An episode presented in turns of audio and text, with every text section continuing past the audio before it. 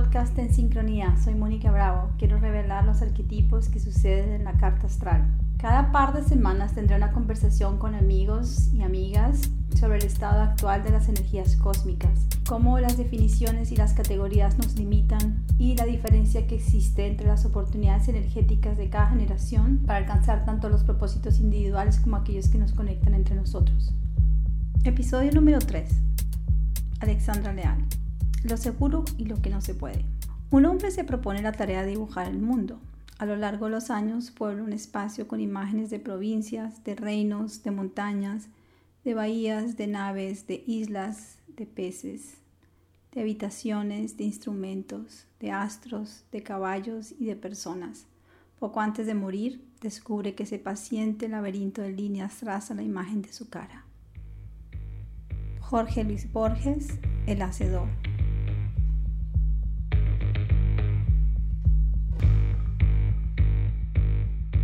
Hola Alexandra, ¿cómo estás? Hola Mónica, ¿cómo te va? Bien, ¿cómo has estado? Muchas gracias por estar acá. Bien, y pues feliz que estemos juntas en Miami. Ok, súper. Yo quiero que le contemos a la gente cómo nos conocimos, porque fue de verdad una manera muy interesante. ¿Te recuerdas cuándo fue eso?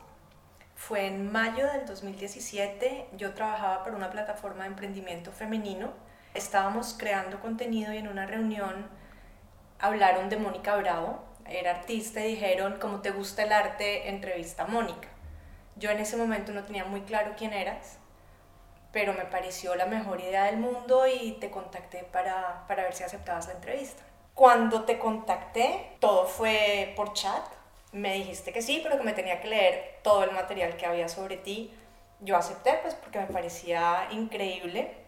Me pareció un poco serio, un poco como seco, pero me pareció interesante y cuando empecé a leer me di cuenta que habías estado en la Bienal de Venecia del 2015. Ese año yo estuve en la Bienal en el pabellón del Vaticano, porque ahí es donde estaba tu obra, y cuando la vi, leí Mónica Bravo, Colombia, y pensé, ¿cómo será un artista que el Vaticano comisiona para una obra en la Bienal? Entonces tomé la foto del nombre porque quería investigar más y lo dejé en stand-by cuando hice la entrevista, hice la conexión, me pareció aún más interesante explorarlo. Escribí, te mandé correos, iban y venían, y cuando terminé la entrevista, me di cuenta que había algunas cosas que tú escribías y que yo había sentido cuando era niña. Y una vez que estaba reunido el material, nos pusimos una cita por Skype. Ahora viéndolo desde este punto de vista, principios 2019, me doy cuenta que en ese momento, cuando tú me estabas buscando para la entrevista, yo estaba pasando uno de los momentos más duros y difíciles de mi vida. De alguna manera sí te puse a hacer el ejercicio de que buscaras uno porque no quería estar muy en contacto con esa parte de las cosas que yo hacía, uno porque estaba en una depresión que no me daba cuenta que estaba también deprimida, o ya estaba pasando como un momento donde casi que me estaba despertando y entendiendo que eso es lo que me estaba pasando por el último año era una depresión. Entonces, cuando alguien me escribía y decía que quería hablar de mi vida, de mi trabajo, digamos que en la lista de prioridades que yo tenía era como la número 89, pero igual no dije que no, dije, ok, y ahí en el Skype, o sea, nos conectamos de verdad y tú estabas viviendo en Marruecos, ¿sí? Sí. Y yo no estaba viviendo en Miami, yo estaba, de, de hecho, en ese momento estaba pasando un momento muy difícil desde de mi separación, había tenido como un momento muy como de tocar fondo, eh, donde no entendía nada de lo que me estaba pasando porque yo soy una persona que normalmente soy muy optimista, soy muy echada para adelante, muy luchadora, o sea, llevaba tiempo donde no sabía cómo resolver nada, no tenía fuerzas para, para luchar, no tenía ganas, no tenía ganas, estaba deprimida y yo no sabía qué era lo que ser deprimida porque yo siempre había visto que en las películas ser deprimido era una persona que se quedaba llorando todos los días en la cama. No me dan ganas de llorar, era más como unas ganas de no saber qué hacer, era, era algo bastante difícil y una de las cosas que había decidido era eh, de pronto irme a Nueva York. Entonces me han prestado un apartamento en Miami y yo estaba ahí cuando tú me escribes y me, me contactas y yo te digo que vamos a hacer una cita de Skype. Yo unos días antes había tenido las buenas noticias de que me habían dado un encargo grande y eso me había aliviado un poco como ese malestar.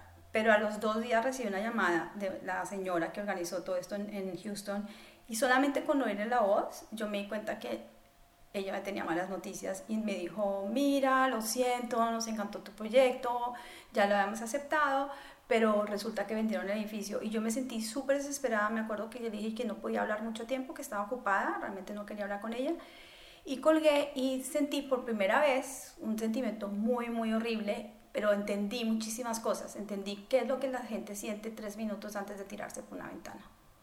Wow, es súper fuerte porque mi momento era al contrario, después de, de vivir en Italia, viví dos años en París, me fui a Marruecos y esos cambios tan seguidos fueron muy fuertes y el año anterior yo me había sentido deprimida. Y efectivamente no era llorar, sino una apatía total por todas las cosas, pero ya ese año estaba, me sentía fuerte en ese momento porque estaba haciendo las cosas que quería hacer. Y esa fuerza me dio como el empuje, porque normalmente no lo hago, de escribirte, además de lo que ya estaba terminada la entrevista, la admiración que había sentido por ti, te lo conté, te dije cosas, creo, positivas tuyas que me salieron del corazón y en algún momento ese día pensé, dije, me encantaría alguna vez aprender de Mónica.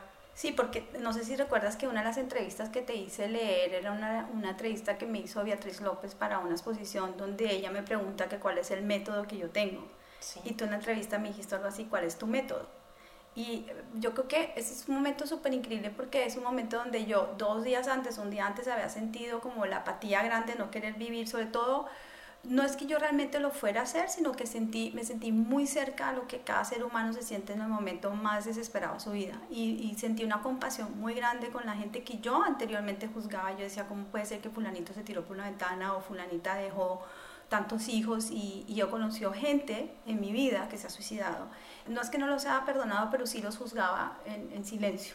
Y aquí me hizo sentir muy cerca en ese momento cuando la gente ya llega a un punto donde es una esquina que ya volteas, ya no ves nada más, no hay sol, no hay luz, no hay esperanza, no hay nada.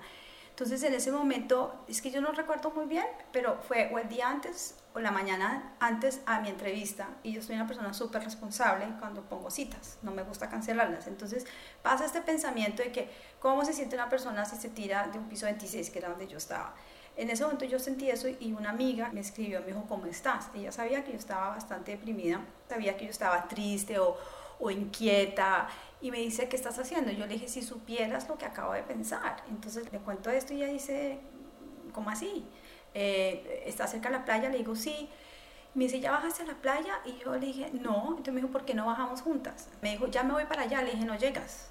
Entonces, pues, pero se lo dije con un sentido del humor que las dos nos reímos. Y también otra razón por las cuales decidí que no iba a hacer algo así es porque por esos días cumplía mi hermano y era como haber pensado eso me hizo estar más consciente. Me desperté en ese momento y dije, no, no, puedo hacer esto.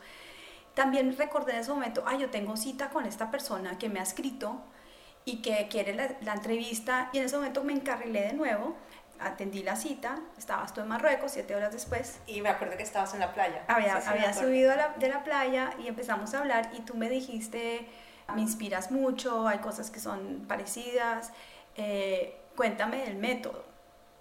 Entonces creo que en un momento de la conversación, después de hablar de la entrevista, tú dices, me encantaría poder tener clases contigo. Yo no sabía que te lo había dicho, yo sabía que era un deseo profundo, pero no me acordaba que te lo había dicho. Sí, no, tú me dijiste, y yo que soy súper rápida a veces, ya había dictado esos talleres anteriormente en persona, y siempre a un grupo de cinco personas o más. Yo había hecho esos talleres como, de, no me acuerdo, fue en el 2005, 2006 o 7, hace ya más de una década, los los armé inspirados en las mujeres que terminan de, ser mamás y que después de un tiempo quedan con, con mucha creatividad, porque es, no solamente tener hijos es un, un, acto muy creativo, pero también, digamos, educarlos, llevarlos, traerlos, requiere mucha creatividad. Entonces pasa muchas veces, yo no lo sé, pero he visto en amigas mías, los hijos se van y terminan un poco, bueno, ¿y ahora qué? Entonces había una amiga que había más o menos pasado por eso y la había visto que ella había empezado como a pintar, o uno ignorante empieza a decir, ¿y por qué no te metes en clases de pintura? Y ella me dice, yo no quiero aprender a pintar, yo, quiero, yo lo que quiero hacer es algo que me gusta. Entonces yo empecé a pensar mucho en las cosas que a uno le gustan y en una de las exposiciones que tuve, no me acuerdo si fue en Santa Fe o en Utah, yo pedí que durante la exposición se armaran unos talleres a las mujeres de, una comunidad cercana y se armara un taller que yo llamo el taller del pozo de agua donde ayuda a crear una metodología que está basada en toda mi práctica budista para que uno vuelva y se reconecte con la fuente. Entonces, cuando tú me dices, yo quisiera esto, inmediatamente dice, ¡ting! Yo se lo puedo quitar a Alexandra, pero había un problema técnico, era que tú vivías en Marruecos y yo estaba en Miami, pero te reíste. ¿Y por qué no eres de Marruecos? o, ven a Marruecos y aquí lo hacemos. Y yo dije, sí, déjame pensar y yo me invento algo. Uno, yo quería saber si tenía los, los documentos todavía en la nube del taller, porque hace varios años no los ha dictado. Y creo que al rato te escribí y te dije, sí, tengo una idea, nos podemos ver eh, tres veces. Eh, y lo hacemos por online. Fue increíble porque ahí, digamos que esto me abrió una parte de mi vida que hoy en día es muy vigente, como ya sabes, o sea, dicto los talleres, pero también ahora hago cartas astrales en línea, pero eso fue como el principio. o sea, yo, si un año anterior, al principio de la depresión, me hubiera encontrado con alguien, hubiera dicho, tú sabes que dentro de dos años voy a estar dictando talleres en línea y además voy a estar hablando con una persona que me abrió ese horizonte en un podcast. Y además estar hablando de astrología, me hubiera muerto la risa, no porque esos temas no me interesaran, sino porque, no, no, no, no, no, yo soy artista. Tú has sido como la como un portal muy grande en mi vida, no solamente porque me diste como la luz en ese momento, porque ese momento donde yo te digo te voy a dictar un taller, fue el primer momento donde yo di un paso fuera del túnel, donde vi luz y ya tenía como una ilusión de algo nuevo y a mí me excita todo lo nuevo. Entonces fue así como nos conocimos en el 2017.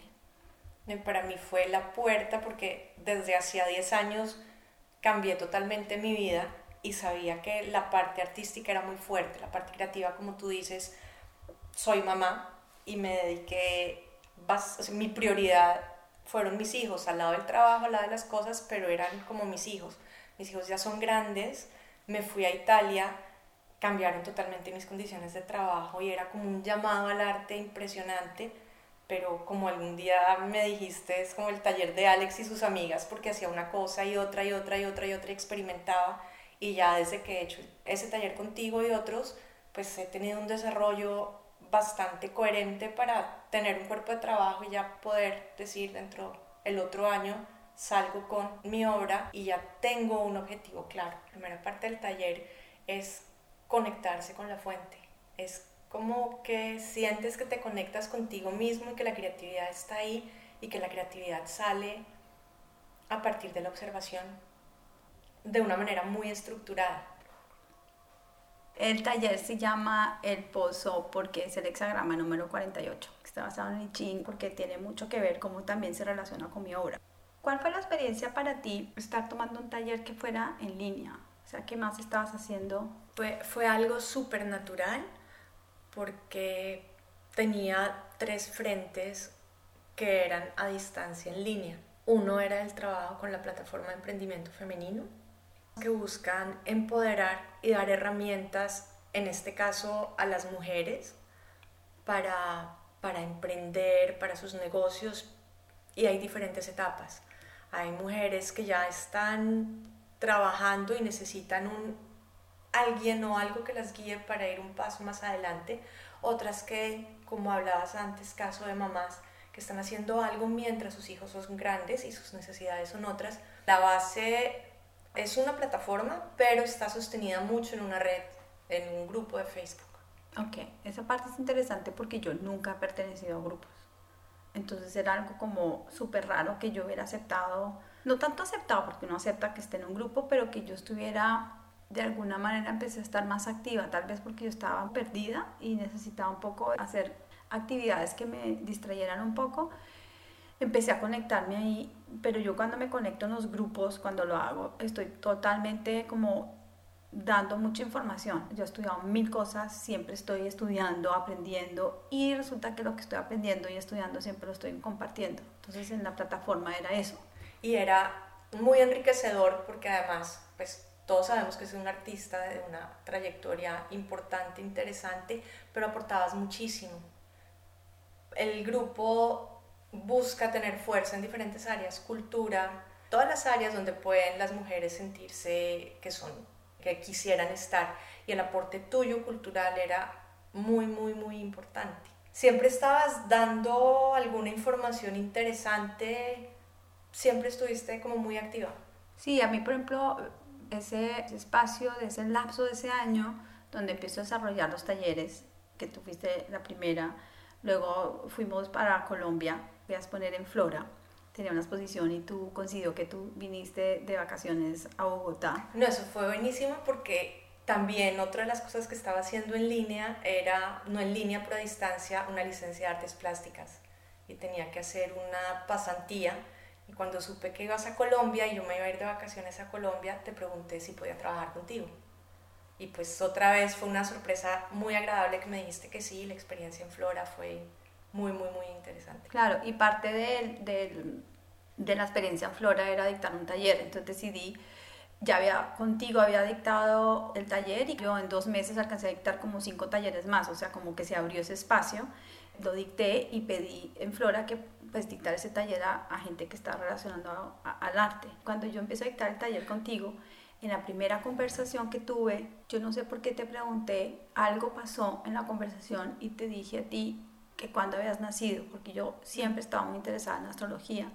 Y en esa época parte de, la búsqueda mía era empezar a buscar como cosas más lógicas de lo que estaban pasando. Y yo me había volcado a escuchar muchísimos astrólogos en línea. Hay muchos astrólogos que están en YouTube, entonces escuchaba a Kay Patch, escuchaba a otra vieja que se llama, ay no me acuerdo los nombres, o sea, tenía una lista, Simon Foster que terminó siendo mi, mi maestro, tenía una lista de por lo menos de 5 a 6 astrólogos, los escuchaba a diario para entender qué era lo que me estaba pasando. Entonces me volví a reconectar con la astrología, entonces cuando hablo contigo hay algo que pasa en la conversación que te digo que qué signo eres o, o tú me dijiste que eras también luna en escorpión, algo como que dije, ah, claro, yo también soy luna en escorpión y decidí que en la propuesta del, del, del taller le dije, ok, vamos a hacer la metodología, la primera y la segunda parte, y en la tercera no te voy a leer una carta astral, pero te voy a dar como, como un parámetro pequeño de dónde vienes y para dónde vas, que eso es lo que establece la línea del destino. Que eso me pareció interesantísimo porque yo en algún momento había estudiado por encima astrología, tomé unas clases y la astrología, nunca había oído hablar de los nodos, jamás, y me pareció muy interesante poder tener esa parte de dónde vengo, para dónde voy, la ayuda que puede dar la astrología. Y la verdad que, que, que todavía me parece increíble todo lo que se puede encontrar. Lo interesante ha sido que el proceso tuyo y mío, o sea, fue un proceso que yo lo puedo llamar kármico, o sea, si yo pongo tu carta astral encima de la mía o la mía encima de la tuya, hay ciertos elementos, cuando nace la carta astral individual están los elementos que son los arquetipos que leen, digamos, las condiciones y tendencias que tiene el alma, que trae de otra vida, que tiene ahora las posibilidades y cómo las puede desarrollar para seguir adelante, para evolucionar.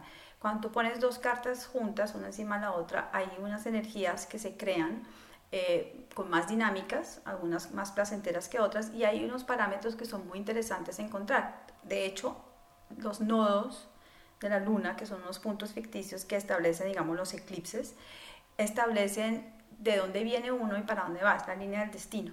Entonces, si yo pongo mi carta encima de la tuya, tu nodo norte, que es para donde vas, yo tengo a Saturno. Saturno es el planeta de la estructura. Entonces es claro que yo te doy a ti una estructura. Y nada mejor que darte una estructura a través de, de ser, digamos, la persona que te aporta a que tú puedas establecer una metodología de trabajo. Por otro lado, tú eh, tienes a Júpiter, que es el planeta de la buena suerte el planeta de la expansión, el planeta de la alegría, de eso lo tienes encima de mi luna, que es como yo me identifico. Y mi luna está exactamente en el punto norte de la carta astral, que es cómo yo me identifico conmigo misma y cómo el mundo me ve a mí. Entonces tú me traes una suerte absolutamente impresionante, porque desde el primer taller me trajiste, como dices tú, yo tengo buena espalda, conmigo sí la tienes segura, o sea, es como me trajiste toda la suerte del mundo, porque sin hacer mucho esfuerzo, yo inmediatamente me fui al grupo y y o tú pusiste o yo puse, oye, taller, y al otro día todo el mundo empezó y empecé a establecer como, empecé a nebrar una historia de cómo volver a enseñar, porque a mí siempre me gusta enseñar. Lo que pasa es que yo, a mí no me gusta enseñar de la manera más tradicional. Yo no soy de enseñar de dar cátedra en la universidad, no me interesa, siempre es buscando algo muy original, cosas que yo además mezclo con mi propia experiencia y luego las puedo entregar y dar porque es un, aspecto que me gusta, por eso en, las redes empecé a compartir cosas eh, importantes. Empecé a mezclar la astrología con los talleres Y hoy en día, digamos, todo ese proceso ya cuando lo ve con la distancia, me di cuenta que eso me ayudó a donde estoy ahora, que es una integración absoluta de todo mi ser. Pero eso era necesario, entonces eso ha sido bastante interesante. Empezamos el primer taller, lo terminas. Nos conocemos personalmente en Colombia. Sí. Trabajamos varias semanas en la exposición. Que sí, casi un mes. Sí, tú serviste de asistente. ¿Cómo te sentiste? En, la exposición y en los talleres. En los talleres. Organizando las cartas. Claro, porque yo te dije, bueno, están estos 15 personajes, por favor, ayúdame a hacer, eh, sacar la información de la, de, de la carta de cada uno. Eh, de nuevo, yo no estaba leyendo cartas astrales, estaba viendo lo importante y una de las cosas que más les gustó a todos fue un momento donde pequeño donde les mostré la carta astral. Era como, ay, qué chévere. Entonces dije, mm, ok, apuntado, esto vamos a hacer, esto es parte del taller. Entonces tú en ese momento también estás en un cambio. Claro, yo estoy en Bogotá de vacaciones y ya tenía mi vida feliz planeada en Marruecos, volver a Casablanca y seguir integrando lo que estaba aprendiendo en el taller ya como una práctica artística seria y continua y de pronto recibo la llamada que nos vamos a Miami. Me pareció, la primera reacción fue de miedo y de no quererme ir porque otra vez era un cambio en dos años, un poco menos de dos años, y estaba contigo y me dijiste, Miami es cerca de New York. Y dije, ok, perfecto, puedo seguir trabajando en Miami, debe tener sus cosas buenas, debe, debe ser muy positivo, pero la verdad es que estaba tan metida trabajando, aprendiendo, porque a pesar que toda la vida me ha gustado el arte, una cosa es que te guste, otra cosa es la teoría que aprendes y otra cosa es estar trabajando en, una instalación, como era el caso de lo que tenías en Flora. Entonces eh, pasó a un segundo plano el drama que podía volverse el cambio de país. Regreso a Casablanca a hacer maletas para venirme a Miami. El trasteo era en mitad del huracán de Irma, así que llegamos en octubre, cuando estaba planeado la primera o segunda semana de septiembre. Y allí seguimos haciendo talleres. O sea, ya establecimos como una práctica mucho más profunda. O sea, yo hago los talleres de tres clases cortos, un taller. Ya el otro es como un compromiso más grande que hago. Es una mentoría casi siempre semanal. Ha habido excepciones por vacaciones y todas esas cosas. Se hace por lo menos dos veces al mes donde Alexandra se va a sentir mucho más cómoda haciendo arte, porque yo creo que Alexandra estaba muy cómoda estudiando sobre la idea del arte. Claro, yo soy una persona que creo que tengo que tener toda la teoría antes de mandarme a la práctica. Así que si hago cuentas, yo he estado estudiando entre una cosa y otra después del colegio alrededor de 13 años. Pero todo se queda en teoría y arte quería ir más allá, pero el arte, como te digo, a pesar que me encantaba, está a un nivel como, como el día que me iba a casar, antes de casarme, que me, que me fui a ver qué vestido me hacía y me preguntaron, ¿quiere vestido princesa o sirena? El arte es lo mismo, como, ¿y qué quiere hacer en el arte? Una cantidad de cosas que no tenía ni idea. Tú has sido como un eje importantísimo, como que esa parte astrológica que hablas, que me hace estructura, es como llevarme de la mano para que lo haga, porque si no me diluyo totalmente. Mónica, yo me acuerdo que cuando estábamos en Flora, o se estaba terminando Flora, tú empezaste a tomar un curso con alguien, a formarte con alguien en algo nuevo, diferente en astrología. Lo que pasa es que yo empecé a escuchar a varios astrólogos y básicamente casi todos los días. Encontré mucho valor en, en el trabajo de uno muy específico se llama Simon Foster y tiene un grupo que se llama Racing Vibrations, que quiere decir como elevando las, las vibraciones. Y, y, encontré que cada vez que, que escuchaba sus podcasts y él hablaba, él es una persona muy didáctica y siempre está tratando de explicar qué significa todas las cosas. Entonces su manera de expresarse es muy parecida a la manera como yo utilizo para poder entender y sentía que me estaba hablando a mí personalmente. Entonces en una de esas eh, lecturas que escuché eh, yo termino mi viaje en Bogotá, hay algo que tiene que pasar pero que se cae, o sea, una negociación de algo que yo tenía en la cabeza que quería hacer se cae. En ese momento me acuerdo que llego a la casa donde me estaba quedando y digo, bueno, eh, además es un eclipse, me acuerdo que era un día de un eclipse, dije, bueno, pues estos eclipses que son supuestamente las líneas del destino, ¿qué significará eso? Entonces fui, busqué a Simon ¿Sabes? Cuando miras YouTube y, el tipo te está mirando y dices, no, me está hablando a mí, me está hablando a mí, me está hablando a mí. Y todo lo que él decía era, era casi como en cámara lenta, me estaba hablando a mí. Y yo me sentí que era tan fuerte que le escribí, yo estaba en Bogotá, serían las, no sé, 11, 12 de la noche.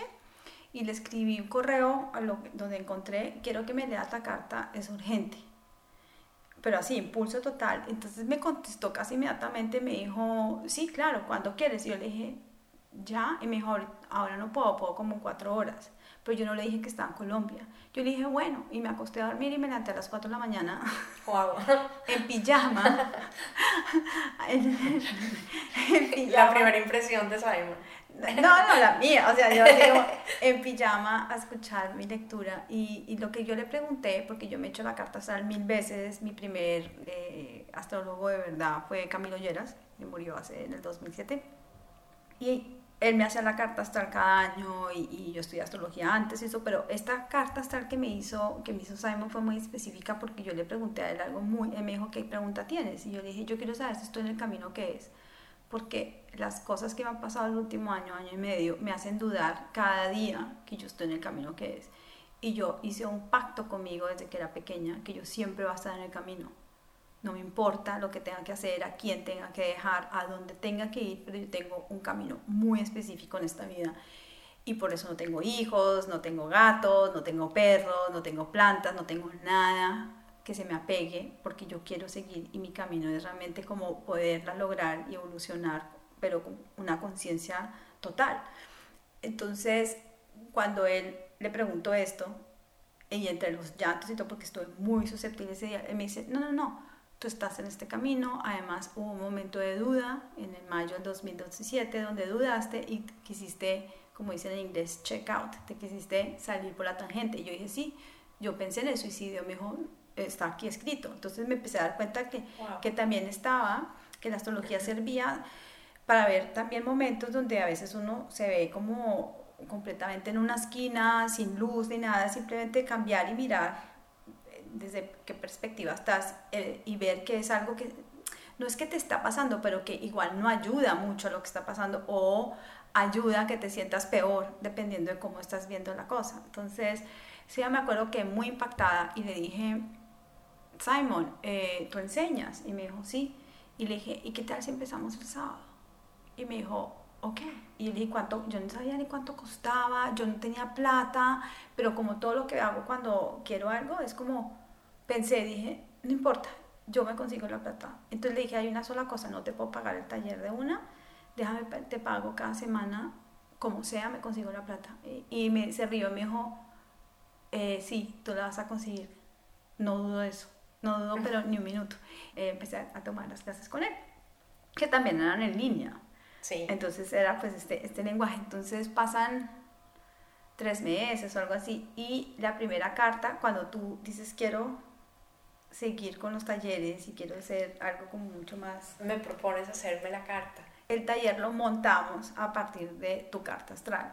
Los retos que tiene tu carta, la carta de cada persona tiene sus retos y cómo a través de esos puede dictar un taller mucho más personalizado, porque yo creo que lo que pasa que es muy difícil en las universidades y en los lugares donde todo está estandarizado, es que no todo el mundo tiene la capacidad de absorber la información, no todo tiene la misma capacidad de resolver las preguntas o tener las respuestas al, mismo, eh, con la misma velocidad o con la misma capacidad de elocuencia, porque eso no depende de la inteligencia o el coeficiente intelectual, sino depende de la manera como está condicionado, no solamente emocional, sino intelectualmente el cerebro. Entonces, eso todo se puede ver en la carta astral. Pero es increíble la manera como tú lo logras ver fácil, porque también te he visto cómo lo haces y, y realmente vuelvo a la pregunta que te hice a la, en la primera entrevista y es el método que usas, porque realmente logras ver todo y lo tienes muy, muy claro, como si yo veo una manzana y digo es una manzana, te ponen a ti la carta y es como que te habla totalmente. Pero no creas, cuando yo empecé con las clases con Simon, eh, pues yo me lancé, ¿no? Entonces el, el, la segunda clase que me habla fulanito, perencejo y sutanito, entonces yo, ajá, y le hago mil preguntas, yo hago mil preguntas. Después me dice, bueno, aquí está este ejemplo, ahora dilo tú. Yo me quedé callada, me dijo, ah, ahora no vas a hablar, porque como yo soy parlanchina, yo no sabría cómo. Entonces me dijo, ok, simplemente ve allí esa energía y tú lo sabes, simplemente atrévete. Tienes que confiar, hay un momento que tienes que confiar que lo sabes hacer y que lo aprendiste. El método que yo aprendí con Simon, y es un método que realmente no se inventó él, sino que se inventó la eh, astrología evolutiva, es muy sencillo porque es una coreografía, es como cuando aprendes a bailar tango. Entonces hay ciertos pasos, pero tú puedes improvisar según los pasos. Entonces yo aprendí el lenguaje, que son como el verbo, el adjetivo, el pronombre, eso es lo que tú aprendes al principio. Y luego cómo lo combinas y cómo lo interpretas, ya pues pones algo de ti. Y eso pues ya es como, uno percibe las cosas. Pero si hay un lenguaje, entonces yo hoy en día puedo verlo. Al principio me da pánico ver una carta astral. Entonces soy una persona súper visual y una de las cosas que nos enseñaron es que la mejor manera, además eso es lo más lógico, es que tú manifestes lo que estás pensando, o sea, escribiendo. Entonces yo cojo la carta, que la saca la computadora, vuelvo a hacerla, entonces el momento que le hago un círculo otra vez, bueno, ya lo hago con el computador, pongo el planeta acá, planeta acá, y empiezo a descifrar, digo, ok, Plutón, ¿dónde está Plutón? Casa 5, ok. ¿En qué signo está? Virgo, representa, digamos, la casa 6. Entonces uno dice, ah, ok, casa 5 está en Virgo, representa tal cosa. Luego, ¿qué relación tiene con una cosa, con la otra, con la otra? Y empiezas a leer lo que significan los arquetipos de cada mm, planeta, de cada casa y de cada relación. Entonces, cuando ya te los conoces, simplemente es armar una frase. ¿Y cómo está vinculado con tu obra? Porque ahora hablas de arquetipos y en tu obra también.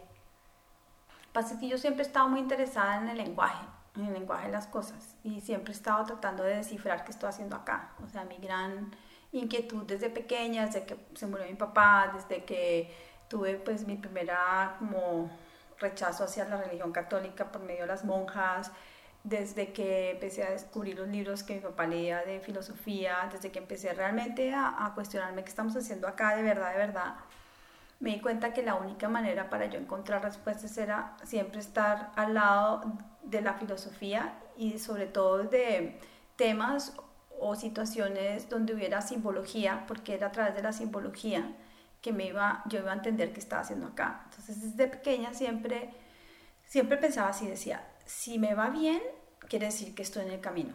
Si me va mal, o oh, oh, tengo que cambiarme, irme en el camino. Entonces, eso comprendía si, por ejemplo, me estrellaba contra algo y me pegaba. Digamos, estoy caminando, entonces con la pierna me estrello contra una mesa. Entonces voy, cojo la pierna y, toco el mismo lugar donde me pegué, con la pierna y con la mesa, y hago otra vez un contacto.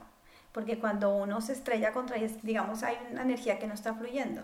Entonces, de alguna manera es volver a estar en contacto con, con ese objeto o ese elemento o esa persona y restablecer un recontacto para que la energía se restablezca. Y lo más divertido es de que deja de doler. O sea, eso es lo mejor. Sí, eso me pareció increíble cuando me lo dijiste. No lo he hecho todavía, pero me eso lo hago desde impresionante. Chiquita. Eso lo hago desde chiquita. Yo le pego a la mesa. No, no, todo lo contrario. Es como vuelves a estar en contacto con el campo energético que no estaba bien en ese momento. O sea, eh, tú o el, o el campo energético con, con, que te estrellaste. Bueno, obviamente si es algo que no se mueve, pues es uno el que está causando eh, digamos, la vibración que no es. Una vez me pasó en el 95, en el 94 ya acaba de llegar a vivir a Nueva York y yo andaba en bicicleta y a mí me cogió un taxi. Me, o sea, yo iba por mi carril, el taxi me cerró, abrió la puerta y con la puerta yo traté de esquivar, pero la puerta me pegó levemente en la pierna y yo salí volando y me caí. Y cuando me caí pasaron dos cosas reconocí a la persona que estaba saliendo del, taxi, a un artista mexicano muy famoso que se llamaba Julio Galán, que no se dejaba ver de nadie. Entonces yo estaba uno como... Pendiente del artista. ¡Wow! Y después le, me acuerdo que le dije, ¿tú te acuerdas en qué lado me pegué? Y él me miraba, como así yo, es que tengo que volver a tocar la puerta. Y todos me decían, no, te tenemos que llevar a un hospital. Y yo, no, no, no, no, no. Estás mal de la cabeza. Yo no me quiero ir al hospital. Entonces le dije a él, ayúdame a que toque la puerta. Me miraban y yo, por favor, que si no me va a doler. Y ellos, como, estás loca. Me pusieron, me subieron a la casa. Él, yo creo que estaba muy angustiado que yo lo iba a demandar, de hecho. todo el mundo decía, tenías que haberlo mandado. Yo, no, me dio té, fue súper simpático conmigo. Me di cuenta que sí era el artista. Yo era como, no. pues, Entonces, amigos míos coleccionistas después me dijeron, ¿cómo así que estuviste en la casa de Julio Galán? Y yo, no, además me atropelló. Pero era todo para hacer contacto, hacer, lo llamo hacer contacto de nuevo. Y es volver a establecer como eh, la parte energética. ¿No te dolió? No, después no, tenía morado, pero no. Es que deja de doler. Es un buen tip. Sí, no, es un buen tip, son como esas cosas que yo tengo a veces que son súper raras, pero que funcionan. Entonces siempre estuve en esta búsqueda. Entonces al estar buscando eh, descifrar mi realidad, en el trabajo siempre he utilizado metáforas, situaciones, escritos, eh, escritores que hablan de este tipo de temas. Por ejemplo, Borges es una persona que yo me fascina y yo lo usaba varias veces en mi obra. Italo Calvino es otro que trabaja muy bien la, histo- la historia del tiempo y del espacio, la metáfora, el simbolismo. Entonces me gusta utilizar esas digamos, metáforas en el trabajo para poder hacer alusión a lo que a mí me interesa. Hay veces hablo de filosofía, entonces sí, es cuestión de lenguaje. Entonces la astrología es perfecta porque es lenguaje, el lenguaje en los arquetipos. Entonces simplemente es otra manera más para descifrar eh, dónde estoy y qué estoy haciendo acá. Bueno, Alexandra, entonces, eh, por tu acento se sabe que eres bogotana. Sí. Ya nos contaste que tienes dos hijos. ¿Quién eres? ¿Cómo te defines? ¿Para dónde vas? O sea, ¿qué es? ¿Cómo es que una economista decide estudiar economía y no estudiar arte? Mis papás tenían un negocio y toda la vida eh, en la casa se hablaba de la administración de empresas, de trabajar como en una empresa y nunca me cuestioné que pudiera ser artista. Por eso tal vez la parte de tu entrevista que, que me impacta es que estabas en clases de pintura, te decían que no sabías pintar y decides coger una cámara fotográfica y ser fotógrafa. Yo tenía una amiga, la que estaba al lado de mí en el colegio, que pintaba caballos como una diosa y yo decía, pues no, yo no soy artista porque mis dibujos eran palito, bolita, rayita de sol y entonces jamás pensé que podía ser artista empecé a tomar fotografías porque veía lo más cercano la fotografía a, al arte. Estudio economía, pero cuando termino, me gradúo, trabajo un poco en investigación en banca de inversión. Dejé después eso totalmente y me, me asocié en un estudio de fotografía porque me empecé a tomar clases y me encantó. Entonces yo salía de mi trabajo y por la noche trabajaba hasta las 3 o 4 de la mañana en el estudio, que era un poco un taller creativo. Decidí que eso es lo que quería hacer, que me gustaba. La, el estudio de fotografía se convirtió en una agencia de publicidad y en ese momento decidí que tenía que estudiar mercadeo porque no era posible que tuviéramos una agencia de publicidad sin alguien especializado en mercadeo. Entonces estudio mercadeo, duramos con la agencia 5 o 6 años hasta que hay una crisis en Colombia yo me caso por primera vez con, el, pues, con mi socio, que es fotógrafo. Es como la parte creativa del estudio, yo estoy la parte como administrativa, mercadeo. Nos divorciamos y dejo botado mi trabajo, dejo, acabo con todo, pues después me voy a Italia. No estaba, hacía fotografías, pero también seguía como con mi trabajo empresarial. Porque siempre tienes que seguir haciendo algo o estable en vez de seguir completamente lo que quieras hacer, ser artista. Sentía que esa parte me daba como una estabilidad y por otro lado, no sé, por educación, por formación o por manera de ser, sentía como que decir que iba a ser artista después de tantos años ya era como, eso no es posible me acuerdo que empiezo una, como un coaching eh, cuando estoy viviendo en París y una de las cosas era ir a galerías, yo iba a mirar, iba a galerías, empecé a realmente ver arte contemporáneo, no entendía mucho y sabía entonces que tenía como que estudiar, pues validarlo para saber qué quería hacer yo. Por alguna razón yo siento y yo no quiero hacer arte desde otro punto que no sea práctica artística. Entonces empiezo, como te decía hace un rato, a estudiar, porque siento que necesito esa parte teórica, y al mismo tiempo hacer una práctica, pero muy autodidacta. Es solo cuando me voy a Marruecos que empiezo a tomar unos talleres con una francesa increíble que además hacía arte terapia dentro de la formación yo decía, bueno, puedo ensayar, a ver, de qué se trata la, la terapia, a ver si de pronto hago eso a la de una de práctica artística. Eso estaba haciendo cuando te conocí, pero gracias a los talleres que, he tomado contigo, integrando la parte de astrología, he solucionado muchísimas dudas que sin demeritar las terapias, pues no, no entendía porque una cantidad de, de reacciones o de, o de altibajos en, en, mi vida personal, en, en mi práctica profesional y, y, lo que me ha realmente la, la parte astrológica que tú me has aportado es es la que me da una cantidad de respuestas y tranquilidad para sentirme que puedo soltar todo lo demás, que puedo soltar la parte empresarial, yo le digo formal, y, y meterme de lleno al arte. Y esa seguridad me la has transmitido tú. Entonces, yo siempre te veo como, ya no veo una carta astral como algo, ¿sabes? Como es, mucha gente cree la bola del destino, sino como una práctica absolutamente lógica que te da unas respuestas increíbles para los posibles caminos que puedes tomar. Claro, como unos instrumentos, eh, unas herramientas que puedan ser utilizadas. ¿Cuál sería el beneficio mayor de tener un taller con lectura carta astrológica? Es que es un taller absolutamente tailor-made. Es, es, es, hecho, realmente sientes que, que te aporta porque es hecho para cada quien. A medida. A medida.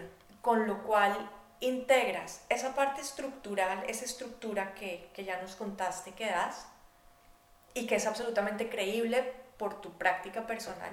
Al mismo tiempo, entonces, ya incluye la parte personal. De, las dos cosas se integran para poder resolver, en mi caso, mi práctica artística integrada en todos los aspectos de mi vida. Entonces ahora para terminar, cuéntanos qué estás haciendo con tu obra. Bueno, entonces yo trabajo con fotografías que tomo de espacios en los que he estado. Trato de encontrar vínculos entre los espacios y puede ser un paisaje en Marruecos y un paisaje en Miami y, y las fotografías parecen del mismo sitio. Entonces yo hago una fragmentación de estas imágenes para volverlas a integrar nuevamente. O sea, es como una disolución de formas para crear nuevas formas. Pienso que hay infinitas realidades y esto es como una nueva realidad para mí, de acuerdo a las vivencias y los lugares que he estado. ¿Y te gusta lo que estás haciendo? Me encanta. ¿Todo? Hay cosas que no me gustan porque es parte del proceso, claramente, y lo dice mi carta, entonces soy muy crítica conmigo misma, pero la verdad es que cada vez que me alejo y vuelvo a ver, encuentro una cantidad de formas infinitas, encuentro una cantidad, una fluidez que me gusta muchísimo. Súper. Pues nada, muchas gracias Alex. No, Mónica, a ti muchísimas gracias. Con ganas de ver tus trabajos expuestos y que nos avises. Claro que sí. Ok, un beso. Gracias, nos vemos en Guggenheim. Chao. Chao.